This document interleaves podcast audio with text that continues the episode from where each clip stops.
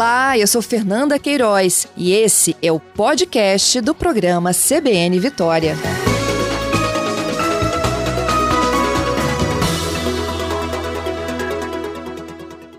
Doutor Renato Kifuri, muito bom dia, obrigado por nos atender. Bom dia, Lucas. Sempre um prazer falar com vocês, ouvintes da CBN Vitória. Prazer é nosso, doutor. É claro que a pandemia é um risco, assusta os pais, né? Mas essa situação de adiar outras vacinas nesse momento, vacinas importantes, às vezes ali é, na primeira idade, né? Essa situação está correta? Qual a indicação da Sociedade Brasileira de Pediatria? Olha, Lucas, esse já era um problema que já era, vamos dizer, preocupante e já era considerado já no começo da pandemia uh, a comunicação com a população, fique em casa, uh, não saia somente o necessário, serviços essenciais, não foi compreendida pela população uh, que vacinação era um serviço essencial. E o receio realmente de, de adquirir Covid, de circular, de frequentar unidades de saúde, fez com que as crianças deixassem de ser vacinadas. Eh, não só as crianças na rotina, mas as campanhas, muitas campanhas de vacinação foram suspensas em todo o mundo. Isso está trazendo uma enorme, não só preocupação, mas uma repercussão já, porque as coberturas vacinais baixaram muito.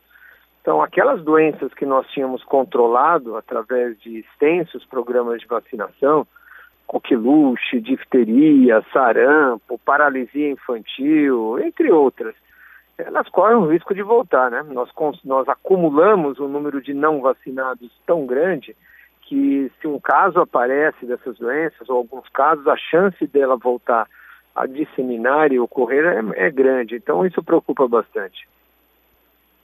É, esse prejuízo, então, de adiar as vacinas, além de trazer é, possibilidade de ressurgimento né, de doenças, também coloca em risco, claro, a saúde da criança diretamente, né, doutor?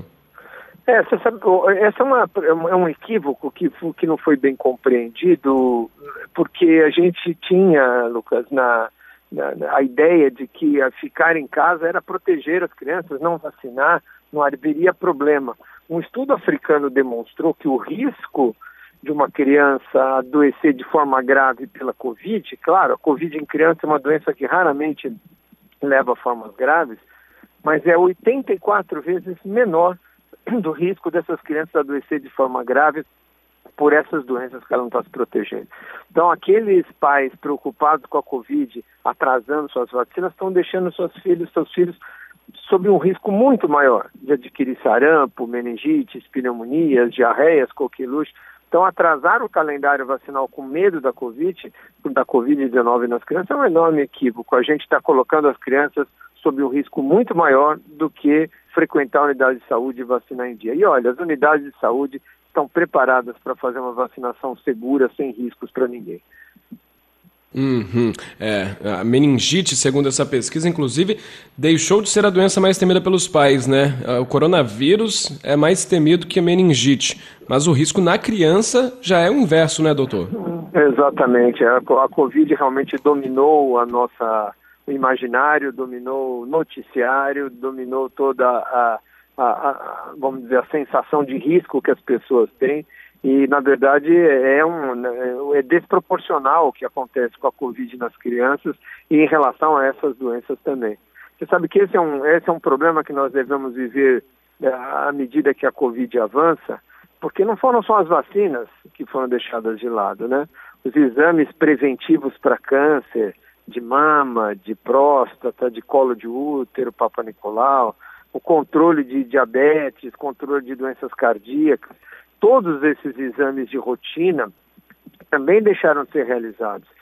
Em 2020, nós fizemos 37% menos diagnósticos de câncer no país. Os cânceres não deixaram de existir, nós deixamos de fazer diagnóstico em 40% deles praticamente. O que está acontecendo? Nós vamos fazer diagnóstico em fases mais tardias. Infelizmente, o câncer é uma doença que, quanto mais precoce a gente diagnostica, melhor a chance de sobrevida. Então, nós vamos passar aí, provavelmente, com a saúde, é, num período pós-Covid, com algumas ondas, não mais de Covid, mas de doenças que poderiam ter sido evitadas e, e, foram, vamos dizer, negligenciadas em função do receio da Covid. E as doenças preveníveis por vacinação está nessa, né, nessa cesta e nesse pacote. Então, é tempo de ainda de nós recuperarmos esse atraso vacinal. Então, checar a carteira de vacina, ver se os filhos estão em dia, seus adolescentes, suas crianças, porque a volta às aulas, principalmente agora, é motivo de circulação das crianças, das pessoas, e o risco dessas doenças aumenta bastante. Uhum, é, era até a minha pergunta ao senhor. É, volta às aulas nesse momento, já tem o risco do coronavírus e ainda as crianças não devidamente imunizadas, aí aumenta esse risco de transmissão de outras doenças também em sala de aula? É, na verdade, o risco da Covid ele é real, ele existe, ele é assumido é, na verdade, sem, com, com, sabendo que é do mesmo jeito que nós flexibilizamos é, bares, restaurantes, serviços, é, comércio, praias, a gente sabe que essa convivência pressupõe algum risco, a escola também. Mas o risco na criança, em especial, com a Covid-19, ele é muito baixo de evolução para formas graves. É, diferente dessas outras doenças, né? Então, é, e, e, nós dispomos de vacina, né? Essa é a grande diferença, né, Lucas? Nós temos vacinas hoje para quase todas essas doenças. Então, nós não estamos falando de doenças não evitáveis como a Covid. Essas doenças são evitáveis e com ferramentas baratas, gratuitas, disponíveis aí na rede pública. É que a gente espera que seja também a situação da Covid-19 em breve, com a vacina cada vez mais é, disseminada, né, doutor? É, isso mesmo. Essa nós estamos vivenciando a, a falta que uma vacina faz. Imagina se faltassem todas, né? Isso. A falta que uma vacina faz e também é, qual é a eficácia da vacina, né? Porque quando chegar é, e a gente realmente conseguir uma parcela boa da população vacinada e essa doença é cada vez menor, né? Mostra quão é importante a imunização. É, novamente as vacinas se demonstrando a principal ferramenta em controle de doenças, em promoção de saúde. É, sem dúvida, as vacinas são, são uma ferramenta é, extremamente eficaz na, no combate a doenças e na prevenção de mortes, hospitalizações, sequelas. Uhum. Doutor, tem uma pergunta de um ouvinte. É, ele não fala de crianças, né? Ele diz que. É, o Celso Luiz, ele fala que tem 63 anos é, mora no norte aqui do Espírito Santo, diz que faz a parte dele com isolamento, só que também acabou deixando de fazer exames de rotina é, e fica também receoso dessa situação, né? Para crianças, a indicação aí seria que vacinassem sim. Para idosos, aí não sei se seria é, o, o, seu foco, né, doutor, mas talvez possa dar até uma orientação para o nosso ouvinte Celso. Seria recomendado deixar de fazer os exames para manter o isolamento ou pode sim ir aos exames, é essencial que faça? Olha, Celso, essa é, nós recomendamos sim que você procure fazer seus exames de rotina, controlar suas doenças crônicas de nada adianta ficarmos livres da Covid-19 e termos nosso diabetes descompensado, nossa doença cardíaca sob risco de um infarto, de uma doença. Então, nós precisamos sim ter o nosso segmento da saúde muito bem feito. Seus exames devem sim ser feitos. Claro que vai procurar horários alternativos, evitar aglomerações, usar máscara, manter distanciamento. Ah, essa é orientação para todos os, os, os ambientes, sejam eles de saúde ou não. Então, você frequentando um laboratório, algum local de exames, um hospital, mantendo o distanciamento, lavando as mãos, é, usando máscara, você pode sim fazer todos os seus procedimentos com segurança. É preciso sim controlar todas as doenças crônicas, porque nenhuma é mais importante que a outra. Uhum.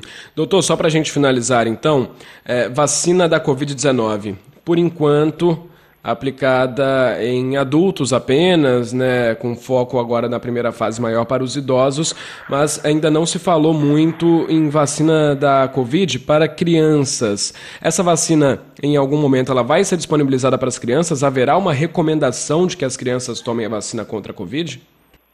Em breve, sim. Nós, num primeiro momento, quando desenvolvemos uma vacina, buscamos estudá-la na população alvo, né, onde nós primeiramente vamos utilizá-la. É, as vacinas, por exemplo, é, para doenças infantis foram estudadas primeiro em crianças. Então, a Covid é uma doença que acomete de maneira desproporcionalmente mais grave adultos, então ela precisamos de resposta urgente de qual é a sua performance, qual é a sua eficácia, a sua segurança em idosos, em adultos, onde ela vai ser usada no primeiro momento. Mais para frente, quando pensarmos em controlar a circulação do vírus, nós vamos vacinar todos, crianças, adolescentes. Então, os estudos começam agora, acontecer em crianças, adolescentes, já tem várias das, das vacinas é, trazendo a faixa etária para baixo, estudando em crianças acima de 9 anos, de 5 anos, para que a gente possa ter essas respostas. E provavelmente até o final do ano a gente deve ter dados também de, de eficácia e segurança é, em todas as, as idades. Mas não é a prioridade, sem dúvida, as crianças não estão sendo poupadas das formas graves, não devem serem vacinadas antes de todos os grupos de riscos estarem todos protegidos. Uhum. Doutor Renato Kifuri, presidente do Departamento Científico de Imunizações da Sociedade Brasileira de Pediatria, muito obrigado por ter atendido a CBN, doutor, trazido todos esses esclarecimentos para a gente. É sempre um prazer, um grande abraço a vocês ouvintes.